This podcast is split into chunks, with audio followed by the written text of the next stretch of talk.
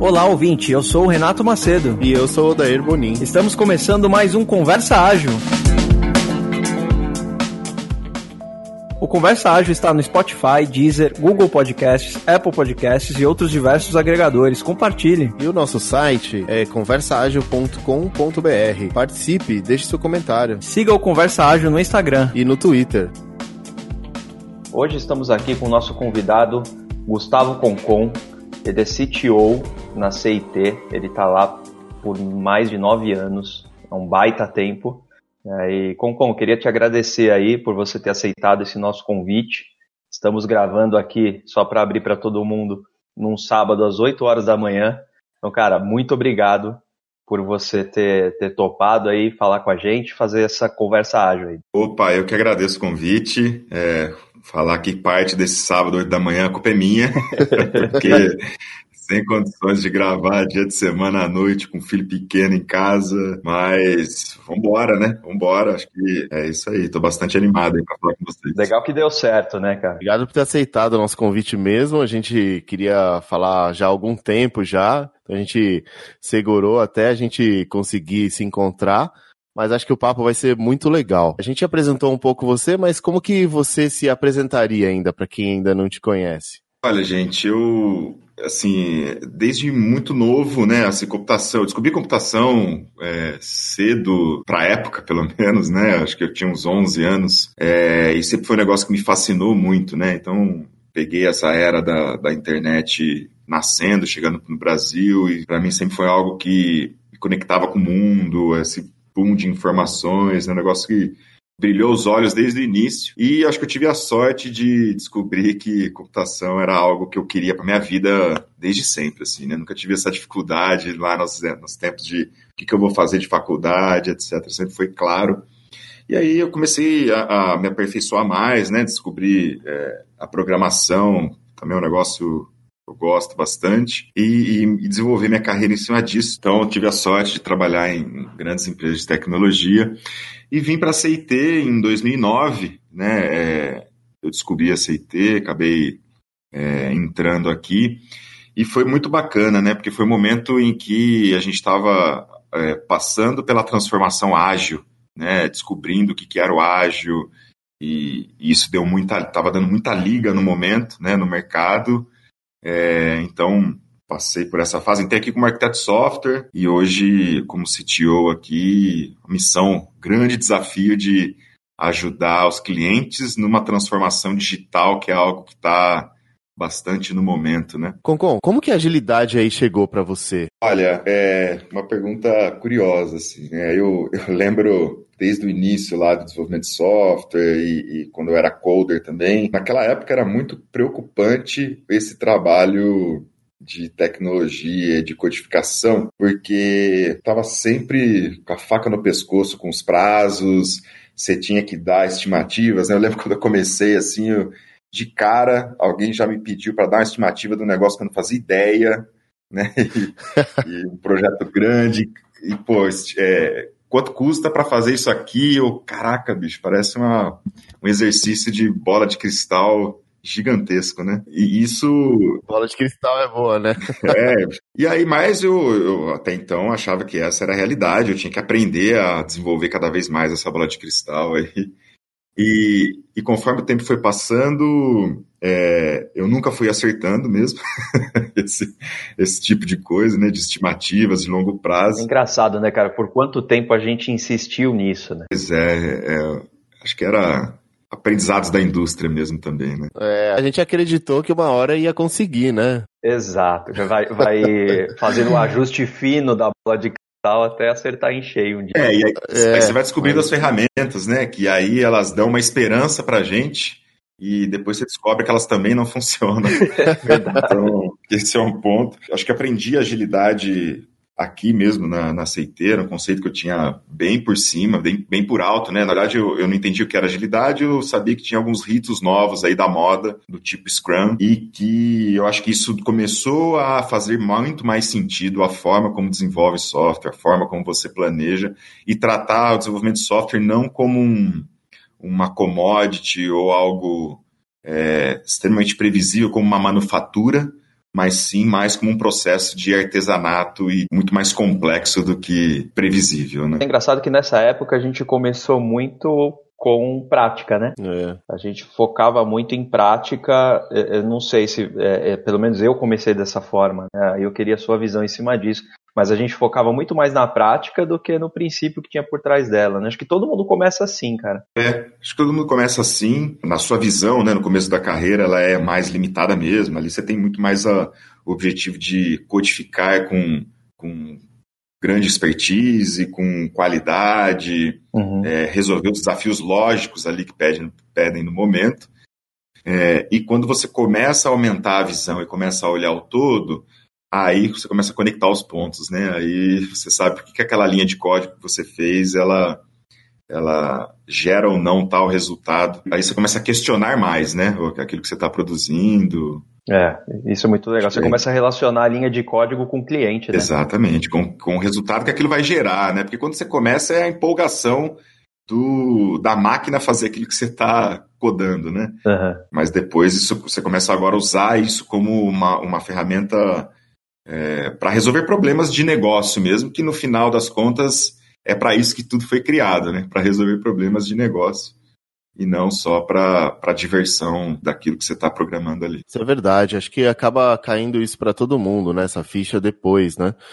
Acho que vem com a maturidade também. Para mim foi a mesma coisa. De, é, tive essa empolgação de ver, de mandar no computador, né? Via programação, fazer o que eu quisesse.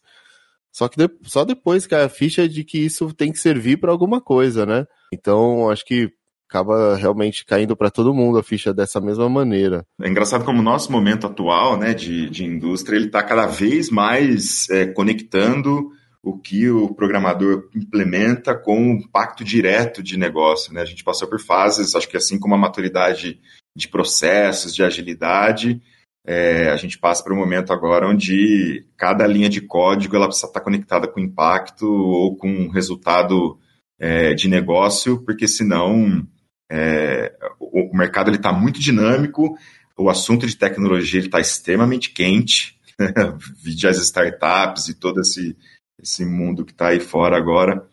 Então, as empresas estão começando a sacar isso também, né? Que ela precisa ser muito mais como, é, como uma startup que está sempre focando muito no negócio, no impacto, em validar hipóteses e como é que aquele código entrega algo é, de benefício de negócio e tentando eliminar o máximo de desperdício durante o processo. É interessante isso, né? Porque eu já ouvi uma frase, ou para mim faz muito sentido, mas eu não sei exatamente o porquê, né? Mas toda empresa grande quer trabalhar como uma startup. Por conta disso que você falou, da agilidade, Perfeito. de focar em evitar o desperdício. Mas toda startup, uma hora, quer ser uma empresa grande, né? Acho que sem perder a essência, acaba virando uma, uma companhia, vamos dizer assim, admirada, né? Elas não podem perder a, o princípio de adaptação, né? Porque se a gente tirar de lado todas essas práticas, né, que a gente começa aí com o Scrum, a gente se preocupa um monte com a daily, né, um monte com a forma que vai fazer o planejamento. Só que o que a gente precisa de fato para acompanhar esse mercado hoje aí é adaptação. Né? Acho que esse é o princípio da startup. Acho que nenhuma empresa pode perder isso. E uma coisa que eu acho muito legal, você falou já em desperdício, né? Um princípio muito forte do Lean. Eu gosto muito dessa pegada aí. Se você quiser comentar alguma coisa nesse sentido. É, o, o Lean, ele, na verdade, quando a gente passou pelo movimento de agilidade aqui, e eu lembro que essa era também uma grande dúvida do mercado na época, era que, poxa, o ágil tem um negócio lá que o pessoal usa chamado Scrum, e aí você não, não define, você não tem clareza do backlog completo, né, do projeto todo, você vai descobrindo o backlog conforme os sprints vão, vão rolando, aquilo que entra é o que o time aceita uhum. e não o que estava dentro do plano, e aí todo mundo tinha aquela confusão de, poxa, mas como é que eu vou ter o mínimo de previsibilidade, controle, como é que eu sei que esse time está produzindo bem ou não? E acho que o Lean foi a grande resposta para isso, né, de, poxa, é, é sobre nivelamento de fluxo, é, colocar métricas em tudo, não adianta você medir o seu plano inicial lá feito com pouquíssima é, nível de certeza, mas sim se você está melhorando a cada sprint, né? Então é menos sobre respeitar o plano e mais sobre fazer as coisas certas com produtividade, É, e ele uhum. traz muito esse pensamento, né, esses princípios de que você precisa eliminar desperdício, você precisa sempre é, trabalhar em kaizens, né, em melhorias contínuas. Então, é, eu acho que ele deu a liga, né, ele deu a cola para o ágil uhum. para que ele pudesse escalar dentro das grandes empresas. Acho que esse é o, é o, ponto. O Scrum, por exemplo, que foi por onde você começou, ele traz as práticas, né? Mas o Lean, ele traz os princípios, ele traz a alma, né? Ele traz a alma. Aí que a conta fecha, de fato, né? Você sabe o porquê que você está fazendo cada coisa. Exato. Se, se a gente relembrar lá o Manifesto Ágil, e eu, eu brinco, né? A gente levou quase 15 anos para entender o manifesto ágil. É, verdade. É uma coisa tão curta, tão pequenininha ali. É... Tão poderosa, né? Mas o, o, primeiro princípio ali do manifesto ágil é indivíduos e interações sobre processos e, e ferramentas. Exato. Então, é, o Scrum, Daily, Planning são ferramentas, né? mas é, nem sempre essas ferramentas elas vão resolver todos os problemas. Acho que você tiver os princípios e aí o Lean ajuda muito nisso os princípios de agilidade, os princípios de melhoria contínua, de desperdício, eliminar desperdícios, etc., você acaba, inclusive, criando métodos diferentes para resolver isso. Né? E, não ficar preso só à execução da, do método é, como, como fim. Você trouxe uma coisa extremamente engraçada, é óbvio, mas a gente não para para perceber. Né? A gente lê o, manifesto ágil e já vai contra o primeiro princípio imediatamente. Pô, então vamos para processos e ferramentas, né? então... Esse é o pensamento tradicional, né? O pensamento é a herança do, do momento anterior ao ágil, né? Do movimento lá do RUP, do, do cascata. Era extremamente siga o processo. Uhum. Né? Mas acho que isso, inclusive, é, isso inclusive tem a veia de que, se a gente pensar lá a década de 90 até o começo dos anos 2000, a indústria de TI ela estava muito focada em conseguir entregar aquilo que ela, que ela prometia, né? Então era um momento mesmo de começo do aprendizado, de industrialização desse mercado. Uhum. E, e, aí o foco era, poxa, eu preciso minimamente conseguir entregar é, algum software ou, ou, algum produto é, e aí, por isso que os processos davam, né? Era muito mais focado em previsibilidade, é, é, em manter a data exata de quando que eu entrego e etc., do que qualquer outra coisa. É, o importante é a sensação de segurança que isso traz, né? Então, quando a gente fala de processo, de ferramenta, conforme a gente estava conversando aí no começo, tem a falsa sensação de que um cronograma ele me garante uma entrega na data, por exemplo. Né? É, e, por ser tecnologia, ninguém sabia falar direito sobre isso, né? Ninguém entendia direito o que, que esse bando de programador aí faz. Os caras me contam umas. me falam uns termos que ninguém entende, então, cara, me dá um cronograma do que você vai entregar aqui para minimamente traduzir esse conceito de tecnologia que você está falando aí num negócio que eu entenda. E acho que por isso que os processos vieram na época, mas acho que com a maturidade. Hoje todo mundo fala de tecnologia, né? Hoje é um negócio super natural para todo mundo, para qualquer molecada agora. Então, a gente tá foi foi pro próximo nível, né? Acho que agora é assunto pacífico. É, eu concordo com você. Eu acho que o mercado de uma forma geral, ele tá despertando para os princípios. Tá entendendo primeiro que processos e ferramentas por si só não estão trazendo os resultados. Eu acho que o grande desafio tá aí, né? Como que eu chego no resultado que eu quero tanto? Poxa, eu tô praticando Scrum, eu squadifiquei aqui minha empresa toda, é, usei todos os termos de agilidade possíveis aqui, o meu resultado não vem. Então aí a gente começa a parar e, e olhar para o princípio. E aí que eu gosto tanto do Lean por causa disso, né? O Lean ele sempre fala em métrica, em, em resultado. Qualquer coisa que você vai fazer, acho que a primeira pergunta é como eu vou medir, qual resultado isso vai me trazer. Né? Isso é muito interessante. Então eu estou tendo essa percepção do mercado, até pelos eventos, se a gente for observar, a maioria aí das palestras e tal agora estão focadas em princípios e não mais em, em, em, Scrum puramente ou Kanban, somente nas práticas aí. É, acho que essa adaptação e essa evolução ela foi acelerada agora por pelas, pelas startups e pelas grandes empresas de tecnologia e, e essas empresas elas deram para os consumidores novas opções, né? Acho que esse é o, o boom de tecnologia que a gente passou aí anos 2000. Ele dá para o consumidor final mais opções, muito mais práticos, né? Os, os smartphones, etc., permitem que essas pessoas consigam fazer empréstimos com clique de botão, contratar um, um, um, comprar um carro, né, com clique de botão, coisas que até então eram inimagináveis.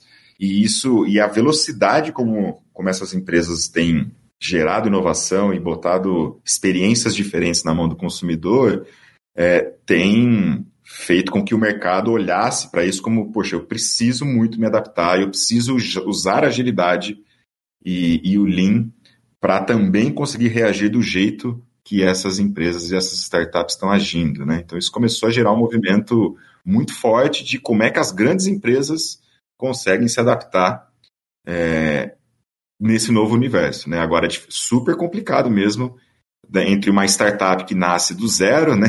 nasce enxuta, é, e naturalmente ela é mais rápida por isso, versus uma empresa que tem toda uma tradição, que, que tem os seus líderes que vieram lá da, da época de processos, muito forte em processo. Essa mudança de mindset, paradigma, ela é super difícil mesmo. É mas ela virou, virou régua, né? Precisa acontecer para as empresas sobreviverem.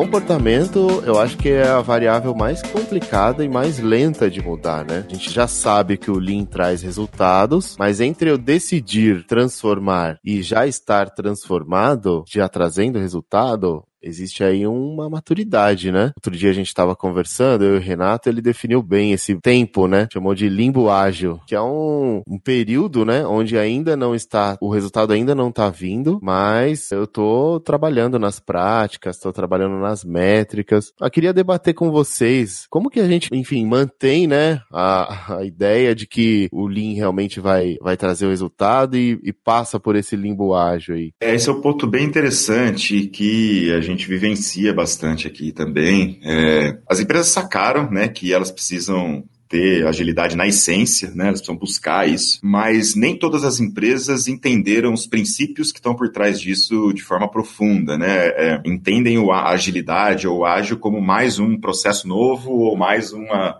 ferramenta que eu preciso instalar aqui na empresa dentro dessa fase. Assim como a gente passou lá pela fase de eu preciso me adaptar à internet, eu preciso me adaptar a a, sei lá, um barramento de serviços, novos padrões de arquitetura. Agora eu tenho também um novo processo aqui que eu preciso instalar na empresa. E eu acho que o grande ponto é que, que é dessa transformação é sobre é, as estruturas das empresas e os seus comportamentos mesmo, né? É, é como você bem falou, é muito mais sobre o mindset do que sobre ter a ferramenta. E acho que as empresas estão, por mais que algumas já se dizem transformadas ou já se dizem ágil, elas estão ganhando maturidade em relação a isso ainda. É, porque essa mudança de mindset, de comportamento, principalmente de alta liderança nas empresas, ela não é simples, ela não é, não é fácil de se fazer.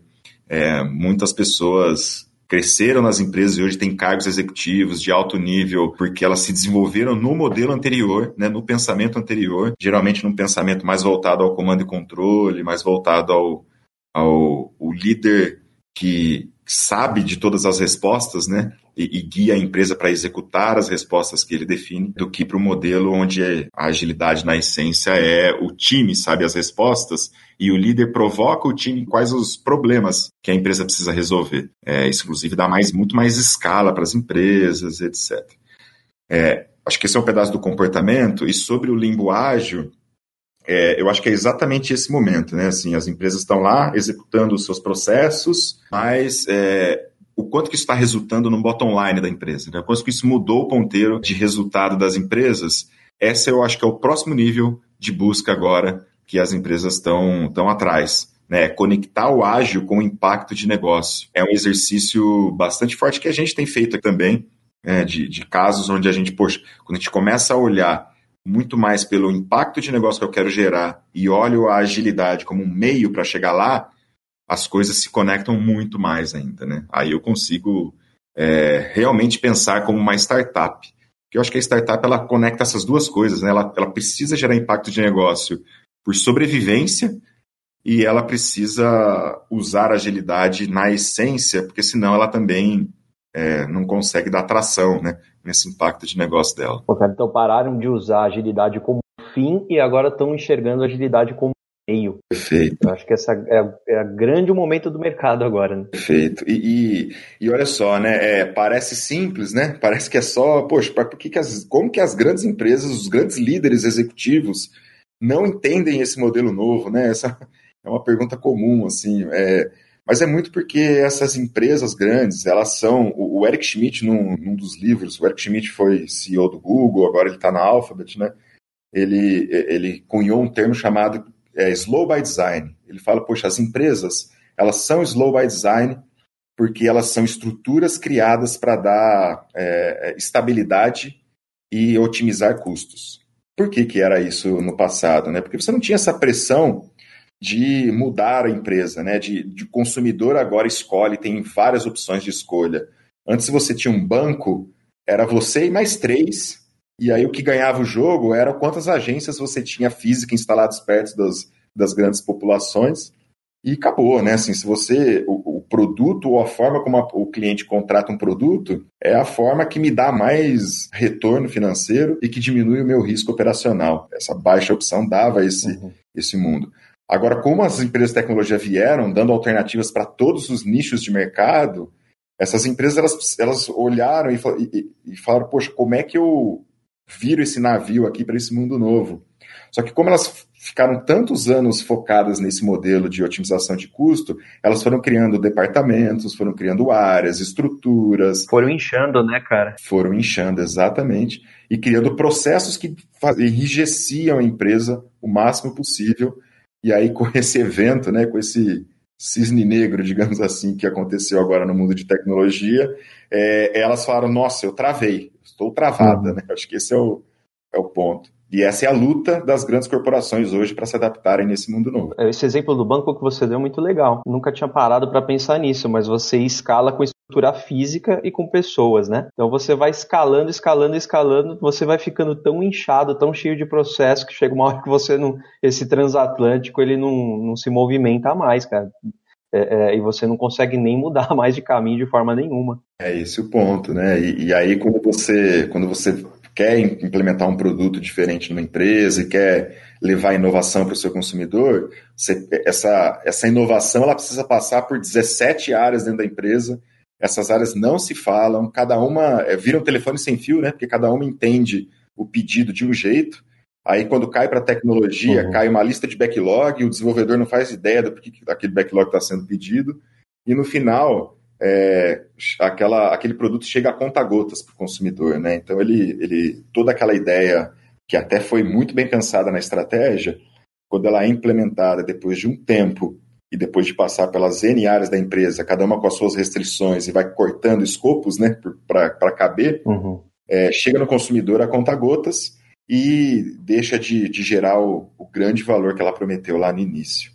Né? Esse ciclo, inclusive, ele não gera aprendizado. Né? As empresas têm dificuldade hoje em aprender dentro desse modelo, porque os silos eles estão tão fechados, né? as áreas elas são tão fechadas, é, é muito comum ter empresas onde o time de tecnologia, o time de TI, nem conhece o time de negócio que está demandando aquele backlog, né? Uhum. Chegou por e-mail. Sim. É, e, e, isso faz com que ah, não gere aprendizado né, dos dois lados e, e isso faz com que a empresa também demore mais a, a evoluir e aprender os processos.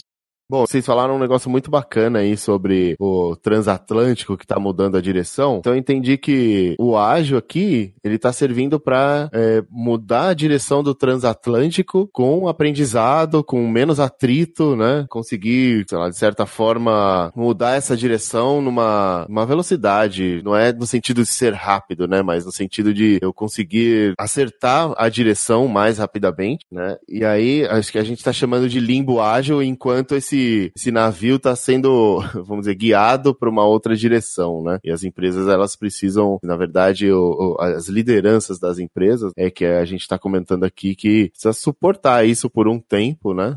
E assim, a empresa vai errar por um tempo, as coisas não vão dar certo em algum momento, e que isso faz parte, né? E, assim, porque na verdade tem um propósito maior que é de mudar uma direção aí. É, acho que o limbo ágil, a definição dele assim, é o momento que ainda a empresa está apegado às práticas, a, a, métodos e ferramentas e ainda não trabalhou o pensamento, né?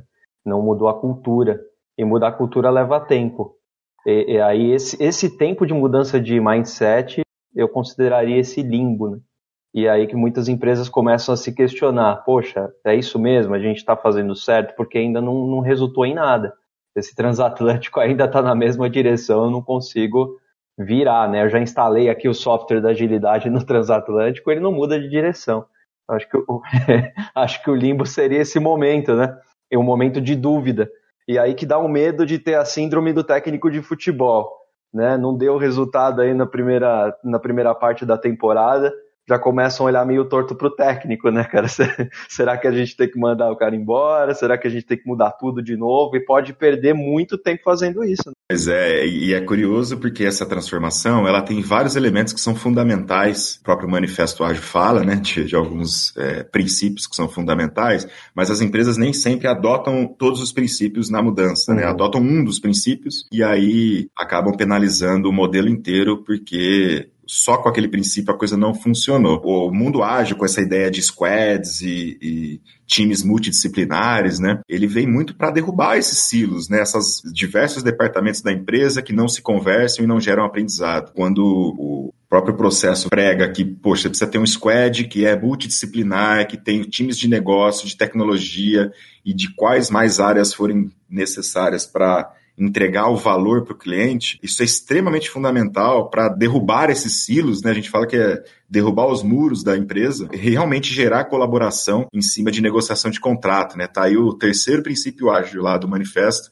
que é, poxa, é colaboração ao invés de negociação de contrato. Então, é, essa colaboração, ela é incentivada por esses modelos, mas a gente vê bastante que esses squads, por exemplo, são criados dentro da estrutura de TI. E aí você acaba sendo ágil ou, ou tentando implantar o processo ágil dentro da TI, mas você continua não conhecendo o negócio, você continua não conhecendo o time de infraestrutura e operações, e aí entra o conceito de, de DevOps, né? E aí você resolveu parte do processo só, né? Uma parte pequena que dá benefícios muito inferiores em relação ao benefício completo. Fazendo um jabá próprio aqui, falando em DevOps, o nosso segundo episódio é sobre DevOps com o Antônio Muniz. É, tem uns conceitos bem interessantes e é engraçado, né? Esse movimento geralmente começa em tecnologia porque a tecnologia é a ponta do processo, a ponta final. Então é onde geralmente o pessoal olha ali e fala, poxa, não está saindo dali o que teria que sair para o cliente. Então eu vou otimizar essa ponta e esquece todo o restante, que aí são os muros que você falou, né? Então, é, o movimento natural de mercado foi inicia a agilidade através de práticas, né, só de processos e ferramentas e na tecnologia. E agora também falando de momento de mercado, que estão falando em business agility, né, que seria eu olhar para a empresa inteira como um todo e essa relação que você comentou, como as áreas estão se relacionando, como existe essa comunicação, como que está a entrega. Agora eu comecei a olhar para ponta a ponta, né? Desde o do primeiro momento lá da ideia até chegar na mão do cliente, identificar se aquilo está no caminho certo, se eu continuo ou mudo de direção.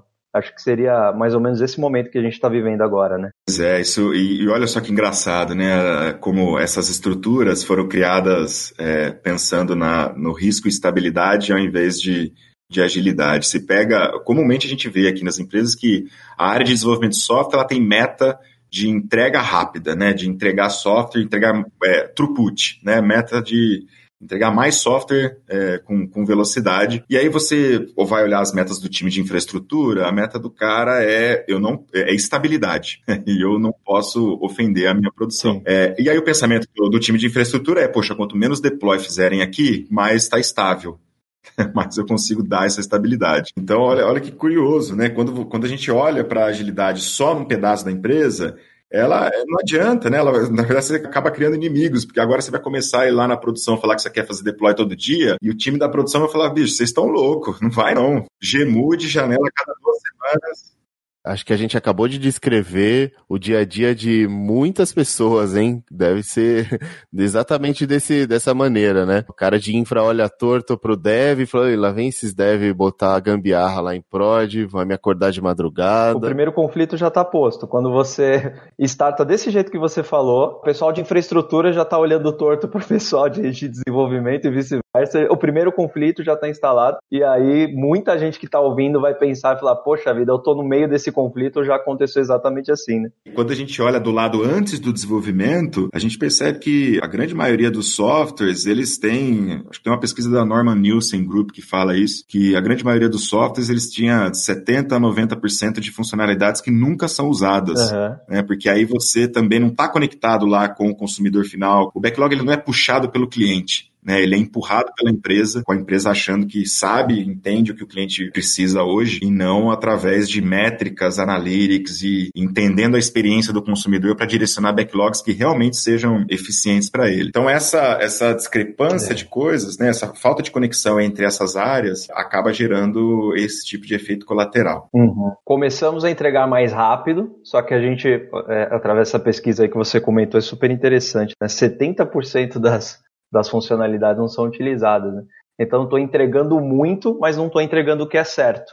Aí que eu tenho que olhar para a minha cadeia inteira. Né? A gente brinca aqui, né, que tem um pedaço que é fazer a coisa certa. Isso é uma missão Sim. de negócio com as capacidades digitais que estão bastante em voga agora, como Digital Analytics, como uhum. é, experience management, né? É fazer a coisa certa. Que é eficácia no caso. É, e aí o time de desenvolvimento e, e, e produção, com DevOps, com práticas é, é, de engenharia de software ágil, eles tentam entregar, a, entregar certo a coisa. Então, acho que essas duas coisas elas precisam, uhum. é, elas precisam funcionar, elas precisam se conectar, e aí você consegue tirar impactos e proveito muito maior do, do método e dessa transformação. Né? É, eu acho legal que a gente está conseguindo desenhar um pouquinho né, de como as organizações começaram e o porquê dos conflitos desse início de agilidade. Esse desenho então está ficando bem claro para mim, né? Então eu começo em tecnologia, aí eu tenho o conflito da estabilidade e quero entregar muito, aí eu começo a entregar muito, tenho o conflito de que eu não estou entregando o que é certo. Então muita gente com certeza vai se identificar nessa jornada e essa é a jornada comum de muitas organizações, né? É desse jeito mesmo que a coisa está fluindo. E me parece que agora, agora a gente está num momento de mercado que está começando a olhar para o todo, começando a olhar para o resultado. Ou seja, agora, como o Gustavo comentou, né? Demorou aí uns 15 aninhos, uns, uns 19 anos aí, talvez, para a gente entender o princípio da agilidade e, e entender que isso é um meio, não é um fim. Cima né, de todo esse, esse aprendizado que as empresas estão passando agora, é, existe um outro elemento que eu acho que é fundamental e é chave dentro das grandes empresas, é, que é sobre a liderança, né? Como é que a liderança se posiciona em relação a essa mudança e a esses conceitos. Uhum. É, o conceito que a gente está falando aqui, poxa, os times, quando também lá no Manifesto Ágil fala sobre autonomia para os times, é porque se esses times estão trabalhando de forma colaborativa, é, nada, ninguém melhor do que o próprio time que está ali sentindo o dia a dia e tem os detalhes daquilo que está acontecendo, uhum. é, ninguém melhor que eles para saber o que, que precisa ser feito, o que, que precisa ser priorizado. Né? Se esse time está conectado num propósito ou num, numa missão, aí sim você, você consegue direcionar toda a energia daquele time, toda a inteligência daquele time para entregar o resultado. E o pensamento tradicional, o pensamento anterior, ele é um pensamento onde o líder precisa dar a resposta, né? Assim, ele precisa, pô, é a diferença do chefe e do líder, né? O chefe uhum. fala, dá a resposta e diz o que, que a gente precisa construir. E nesse movimento ágil, até para conseguir dar escala na empresa, é fundamental que o líder consiga dizer qual é o problema que o time precisa resolver. E aí o time, usando as ferramentas, métodos, a aprendizado, vai desenvolver e vai conseguir sair do outro lado muito mais rápido com muito mais inteligência né, do que esse líder, porque a inteligência coletiva, né? Você está falando de várias pessoas multidisciplinares, de diferentes, é, diferentes histórias de vida e experiências, colaborando para dar uma solução para um problema. Né? Então, isso é muito mais poderoso do que só uma pessoa conseguir dar as respostas para tudo. Eu acho que isso conecta, inclusive, do porquê que esse movimento de diversidade tem acontecido tão forte. É, acho que isso, é, isso conecta em como é que eu dou mais inteligência de grupo, é, e a diversidade ela ajuda muito nisso. Verdade. Essa questão da diversidade ela é, ela é interessantíssima, né? Porque quanto maior a, diversidade de um time ali, de uma equipe, maior é a potência para a resolução dos problemas ali. Maior a criatividade, né? Sem dúvida, sem dúvida. E cara, você me trouxe aqui e ficou claro mais uma distorção que foi feita nessa questão de transformação ágil das organizações. Muitas começaram com os times de desenvolvimento, ou seja, foi bottom-up. Eu comecei a movimentação através dos desenvolvedores, era o meu foco inicial. Eu tô falando o meu, mas foi a questão do mercado aí no caso, né? Então vamos pôr um Scrum ali nos times, por exemplo, colocar algumas práticas para os desenvolvedores e não começou pela liderança. Até queria uma opinião de vocês aí. E agora também parece que está ficando claro para o mercado como um todo, pelo menos para mim ficou muito mais claro, de que esse movimento de mindset ele deve ser realizado pela liderança, cara. Essa parte ela tem que ser top-down. Ou seja, eu, eu, inicio na liderança porque o impacto das ações do líder é muito grande e eu tenho que começar por esse mindset para depois descer de uma forma muito mais tranquila para os times. Queria a opinião de vocês também sobre isso aí. É fundamental é, é, esse tema ele ser top-down, né? Eu acho que o movimento bottom-up ele chegou no seu limite. ele não consegue evoluir mais se não tiver uma mudança top-down. E quando eu digo top-down, o assunto de transformação digital, ele hoje está na agenda dos presidentes das empresas, dos CEOs, não, não é mais de tecnologia uhum. nem do CIO. Né? Tá na agenda do CEO. Olha que inversão que a gente teve então, né? Exatamente. E é aí, por quê? Né? Porque esse quem consegue derrubar esses silos entre as áreas Não é o desenvolvedor que vai conseguir fazer isso. Exato. São as altas lideranças das empresas que precisam repensar as estruturas organizacionais e, e toda mudança ela gera insegurança. Uhum. Né? E como é, que, como é que as pessoas vão se sentir seguras? Né? A gente fala muito sobre safety. Como é que as pessoas vão se sentir é, seguras para experimentar, para testar algo diferente, para errar, porque o erro ele traz o aprendizado. O termo cunhado lá sobre o errar rápido, muitos de vocês já devem ter ouvido falar por aí, né? É, é sobre isso. O errar rápido significa aprender rápido. Né? Agora, as empresas tradicionais, o erro ele é punido, né? Ele, ele gera demissões até. Uhum. Então, como é como é que você dá segurança para as pessoas de, poxa, experimente algo diferente e comece a mudar o pensamento do, pensamento defensivo para o pensamento de aprendizado. Sim. Esse também, esse, esse movimento do, da, da punição com o erro, ele gera o efeito que a gente fala aqui de é o verde melancia, né? Todo mundo reporta que o status está verdinho, é show de bola, mas é. por dentro está tudo vermelho. é, você muda o comportamento da galera, sem dúvida. E, e, é justamente uma coisa, Gustavo, que a gente tem falado, praticamente acho que em todos os episódios a gente caiu nisso. Quem que tem a capacidade de prover um ambiente seguro para as pessoas entenderem que o erro com o aprendizado, ele, ele é bem-vindo. Né? Posso fazer isso, né? Você tem um ambiente seguro. Cara, é a liderança que consegue fazer isso, né? Por isso que bateu no teto tão rápido, é, começando a transformação somente com a parte de, de tecnologia, somente com os desenvolvedores, sempre essa liderança toda aí que você está comentando. Acredito que a próxima onda de transformação de agilidade ela vem muito forte com as lideranças mexendo nas estruturas organizacionais das empresas, né? Porque só assim as coisas vão vão começar realmente a destravar o potencial de agilidade conectada com o impacto de negócio. Uhum. Né? Então não adianta nada as empresas disserem, poxa, eu tenho aqui 40, 300 e 350 squads é, já, no meu, já no meu portfólio, mas beleza, o que, que isso mexeu no seu bottom line, né? Isso realmente trouxe um impacto diferente? Você já viu competição de CEO para ver qual é mais ágil, cara? Quantos squads você tem, né? Não, e é bizarro, porque aí você começa a ver que só mudou o nome do time, né? Era um time ali, e agora aquele time chama squad, não chama mais time. Exato, Exato cara. Esse foi um movimento meio geral. Então pega uma pessoa ali e transforma, sei lá, em Product Owner. Pega aquele cara ali que tá no café, chama ele de Scrum Master. E, e pega o time e chama de Squad. Pronto, tá tudo certo agora. E o efeito que pode gerar, a gente falou de passar coisas por cima do muro, é passar por cima do muro de um squad pro outro, Exato, né? Exato, o muro Isso... é altíssimo, né, cara? Eu fico jogando as coisas por cima do muro, né? Eu não quebro o muro. esse é o, acho que esse é o grande desafio, né? E mas acho que assim, né, pensando também por trás desse movimento de agilidade, eu, eu acho que o time, é, por isso que eu gosto, o termo manifesto ele é genial mesmo, porque ele, ele inclusive ele dá a clareza desse movimento bottom-up, né, que é o time de desenvolvimento que mais sofria com o modelo anterior, né, porque o time de TI era, era só para apanhar mesmo. ele chegava, era assim, você precisa entregar no prazo, dificilmente a gente conseguia entregar no prazo. Uhum. E quando conseguia entregar no prazo, não fez mais que obrigação. Exato. Tava uma, Era, era, ingrato. E acho que agora com o Manifesto Ágil começa a trazer também a maturidade do time de tecnologia em relação a esse mindset. Ela tem, tem tido muito mais à frente do que das outras áreas das empresas. E isso desdobra em, nos, em práticas novas de engenharia de software, é, novos processos né, de, de, de tocada, uhum. é, dinâmicas, né, os times usando dinâmicas de cocriação e inteligência coletiva para resolver problemas. Então, acho que também isso trouxe uma vantagem em que essa galera de TI que já está experimentando o mundo ágil, ela está à frente do resto das, da, da empresa e ela vai acabar levando essa bandeira agora para os outros para as outras áreas, assim que a liderança também começar a dar essa liberdade e dar esse safety para a galera, né? Então, esse é um, acho que esse é um ponto positivo da história toda.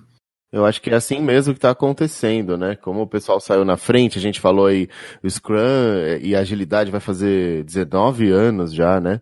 e começou com a tecnologia, então quem experimentou primeiro realmente foi a, a TI, é, a gente falou sobre o Lean isso, e a gente está falando que isso tem que ampliar, né? E aí com essas outras técnicas, mas normalmente, né, quem começou mesmo na agilidade já está alguns anos na frente de quem está conhecendo agora. Eu só faço um contraponto aí em relação à tecnologia, que surgiu um problema também, né? Porque Primeiro que a tecnologia, eu, eu concordo totalmente com o Concon aí, cara, a tecnologia é que sempre apanha mais, porque ela é a ponta de saída e todo mundo olha torto para onde sai o que precisa chegar para o cliente. Mas até o que o, o, Gustavo comentou aí em relação ao fluxo completo, todas as áreas cometeram erros, por exemplo, e a tecnologia não entregou no prazo. E vai sobrar para quem? Eu gosto de comparar sempre com futebol, né, cara? A tecnologia é o goleiro. Né? O time inteiro errou, mas quem que tomou o gol foi o goleiro. Então a gente olha torto para o último. E dentro disso, como a tecnologia sempre apanhou muito e, e, já trabalha com agilidade há mais tempo, cara, eu acho que também surgiram muitos traumas aí, viu? Então eu percebo também a, a tecnologia, às vezes, um pouco mais resistente a algumas coisas ou já está desacreditando também de outras. Aí eu queria, inclusive, saber se o Concon tem essa, essa percepção de que junto com esse tempo todo de agilidade, vieram os traumas e uma certa resistência já para fazer algumas coisas. Olha, sem dúvida, né? Acho que não tem revolução sem sem, sem é, traumas, né? Sem traumas, é, faz parte do jogo. Mas eu acredito muito se as pessoas se conectarem no mindset completo mesmo, e eu acho que vai de cada um é, entender a fundo, acho que entender inclusive história das corporações, de como é que elas é, vieram, chegaram até aqui, e etc. É, a gente começa a ter o time de tecnologia gerando argumentos muito mais poderosos para as outras áreas também. Estou falando isso no sentido de que hoje, é, dificilmente um desenvolvedor ele consegue explicar para a área de negócio por que ele está fazendo automação de teste, por exemplo. Né, a gente é, passamos por isso também aqui, na linha de, poxa, é, eu tenho aqui 80% de automação de teste no meu, no meu, na minha build. Né, e então, estou trabalhando teste automatizado, etc. E aí a gente faz a pergunta, poxa, tá bom, mas em quanto tempo você leva para entre o desenvolvedor comitar e esse código chegar em produção? Há três meses, porque aí, eu, apesar de ter o teste automatizado, eu faço ainda, jogo uma área de teste manual que precisa fazer homologação e etc. Poxa, então esse teste automatizado ele tem baixíssimo valor. Né? Não é sobre a, a percentual de cobertura de teste, mas sim sobre a velocidade como você está entregando esse código em produção e que a automação de teste está fazendo essa velocidade ser muito maior uhum. do que se não tivesse, né, se eu tivesse que fazer de forma manual. Então, começar, o time de tecnologia, de, os desenvolvedores, etc., eles precisam se conectar com os benefícios de negócio de tudo que eles fazem, né, e ser questionadores mesmo, e conseguirem desenvolver um linguajar de negócio para que eles consigam cada vez mais polinizar essa cultura de agilidade e esse conhecimento que o time talvez tenha à frente de outras áreas da empresa para o resto da empresa. Excelente recado, né? Eu acho que a reflexão é essa. Tudo que a gente está fazendo, Cara, qual o resultado que vai gerar? Qual o impacto no negócio? Será que eu não estou fazendo algo robusto demais para esse momento? E essa parte do business agility é muito legal, né? Que é quebrar esses muros aí que você comentou. A empresa ter uma, uma visão maior, é, 360 mesmo, desse transatlântico. E é isso que também causa um, um problema gigante de mercado, porque já algumas empresas já estão nascendo ágeis, né? E aí você você está comparando ali uma uma lancha super veloz de corrida com um transatlântico que não consegue se movimentar.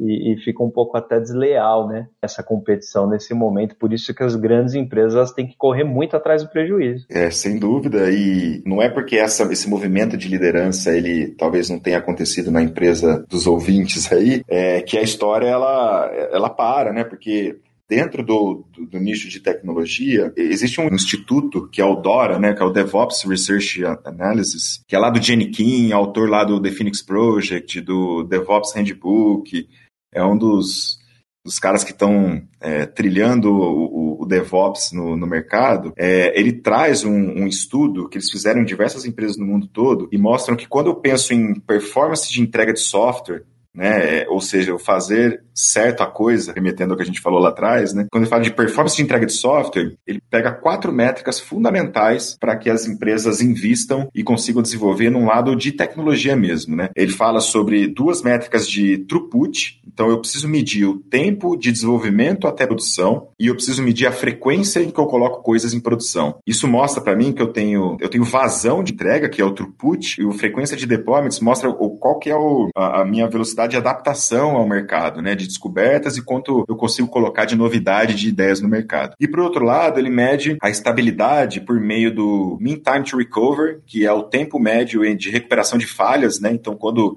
meu sistema fica indisponível ou tem um incidente em produção, quanto, qual o tempo médio que eu levo para para recuperar essa estabilidade e do, e, e de um outro indicador que é o Change Failure Rate, que é, é a taxa de, de mudanças com falha. Então, se eu estou aumentando a frequência de deployments, qual o percentual que eu estou errando nesses deployments? Porque isso está trazendo instabilidade. Então, essas quatro métricas, elas, para mim, elas traduzem o que é o papel de tecnologia em cima disso tudo. E, e se você olhar é, é, para essas quatro métricas, você começa a desdobrar todos os processos, né?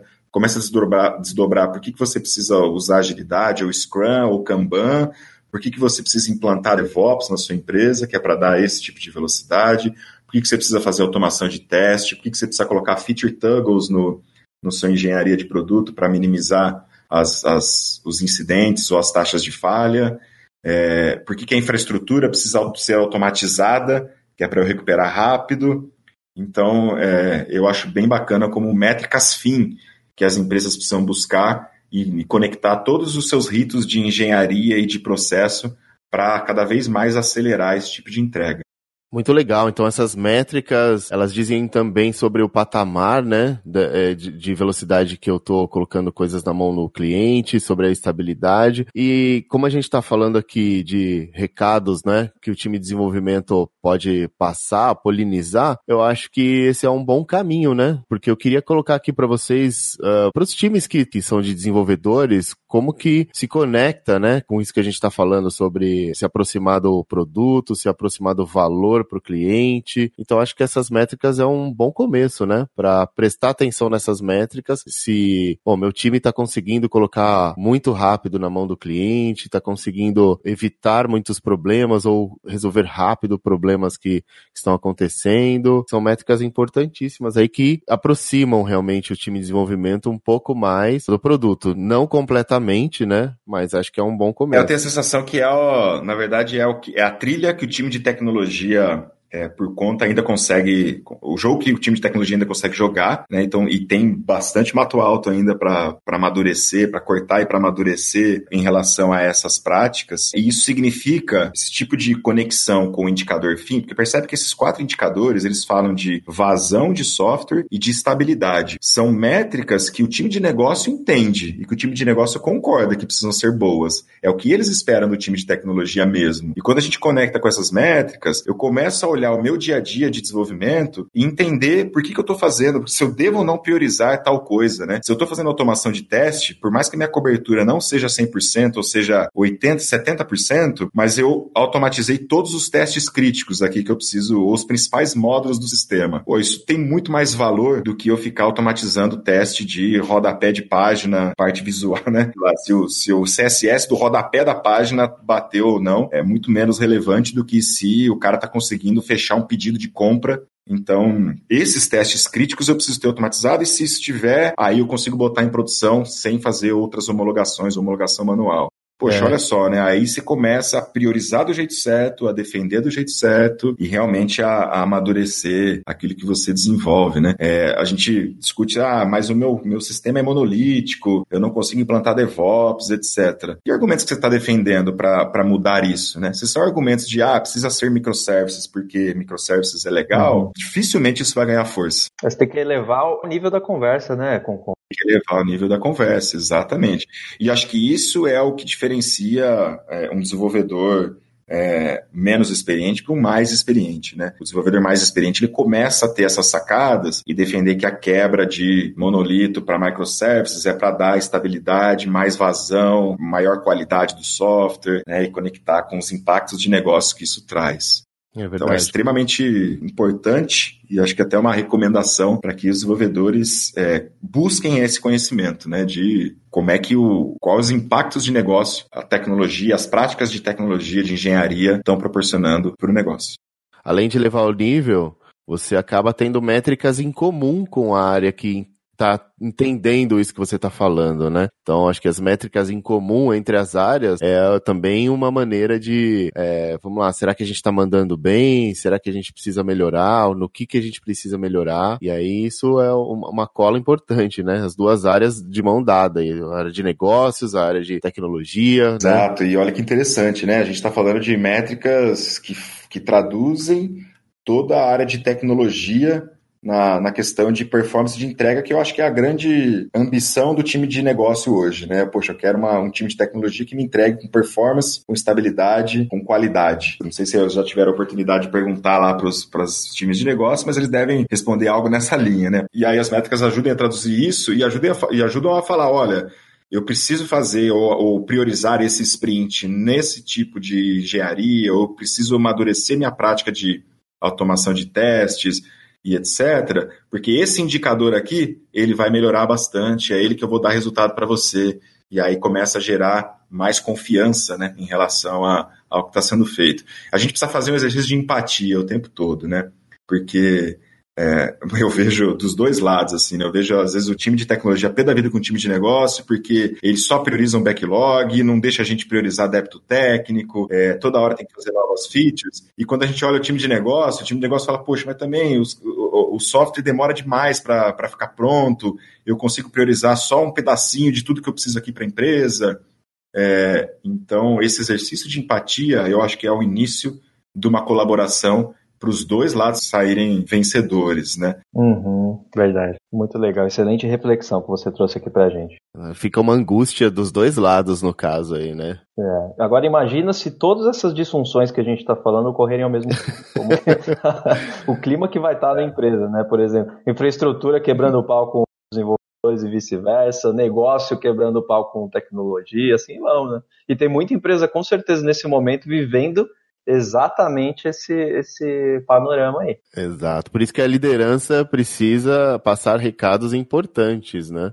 É, e olha só que interessante, né? Assim, é, a, é, é, complexo mesmo. Acho que é por isso que esse movimento ele tem demorado tanto para acontecer. A liderança ela precisa pensar diferente. O desenvolvedor precisa aprender língua de negócio. A infraestrutura precisa também entender que aumentar a vazão não necessariamente significa impactar a, a estabilidade né? Porque existem ferramentas hoje que resolvem isso. E o negócio também precisa ajudar a tecnologia a fazer o que eles precisam fazer, por exemplo, priorizar débito técnico, etc. E aí, nesse universo complexo, né, de como é que a mudança é, pode acontecer, é, o que a gente vê que dá muito certo é, poxa, pega um cenário um experimento, faça um, um, um, time ou uma parte da empresa. E aí existem N critérios para isso, né? Ou um time que tenha menos risco de, de gerar algum impacto grande para a empresa, ou que tenha um time mais sênior, ou que o time de TI e negócio já estão mais próximos, né? Mas pegar um time e vamos investir muita energia nesse time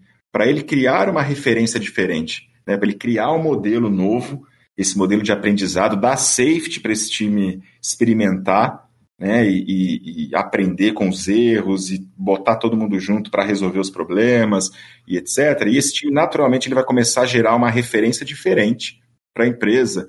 E depois você começa a, a colher esses aprendizados, inclusive levar outros times lá para conhecer esse time para que eles demonstrem como é que é o paradigma é, que eles estão trabalhando lá, né? Porque essa mudança de agilidade é uma mudança de paradigma drástica.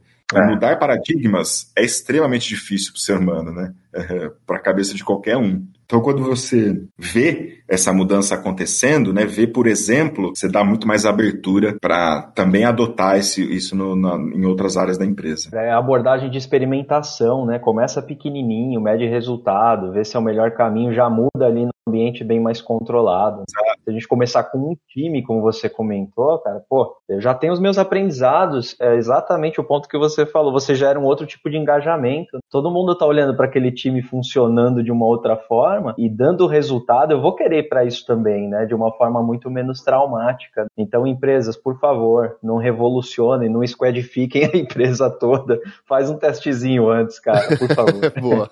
Aí só o recado é, faz um testezinho, mas faça profundo. É assim, é, é, invista energia pesada em cima desse time, tanto das lideranças quanto dos times envolvidos, para trazer infraestrutura do lado, time de negócio do lado, liderança dando safety, trazendo qual o problema que o time precisa resolver, para gerar uma referência aguda. Acho que esse é o ponto. Porque se for uma referência mais ou menos, ela não empolga ninguém, né? Alguém vai lá, ah, tá, beleza, fizeram, mas também, bicho, tá, o, o líder tá lá ajudando o tempo todo, o time de negócio tá aqui do lado, funcionou.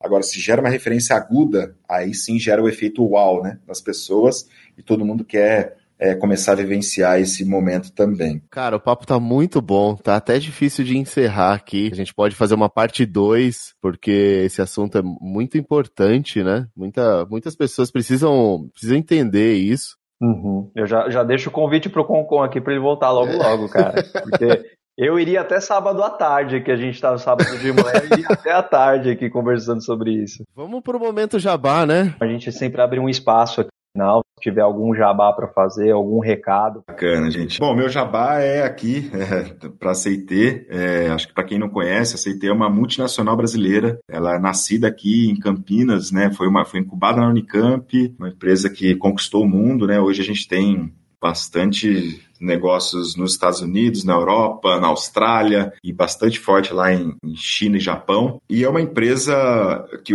que hoje tem mais de 2.500 funcionários. A gente tem um centro de desenvolvimento aqui em Campinas, outro centro de desenvolvimento em Belo Horizonte. E é uma empresa que tem uma cultura muito bacana, né? Uma cultura que sacou esse modelo de agilidade e o Lean. A gente vê os termos Lean espalhados pela empresa inteira. Então isso, isso mostra uma liderança também que é bem é, bem mais colaborativa e uma liderança é, bem mais ágil, né, nesse modelo que a gente discutiu. E a gente está com bastante vaga aberta, então fica aí o convite para todo mundo. Estamos é, precisando de desenvolvedores, gente é, Java, Android, iOS, Analytics, é, gestão de produto, então tem vagas de todos os tipos. Aí entrem no vem pra cint.com, o CINT é o CINDT.com, e lá vocês vão ver todas as vagas, se inscrevam lá e vem para cá que que é bem uma empresa muito legal. A gente está sempre no, na Great Place to Work, liderando nos, nos, no topo do ranking. Então, fica o convite para vocês virem para cá, que é bem bacana. Muito legal, cara. A gente vai colocar na descrição do episódio. É, porque o pessoal cria um endereço difícil de fazer jabá, né, cara? Não, a, gente, a gente coloca na descrição ali, vai facilitar a galera. Tá bom.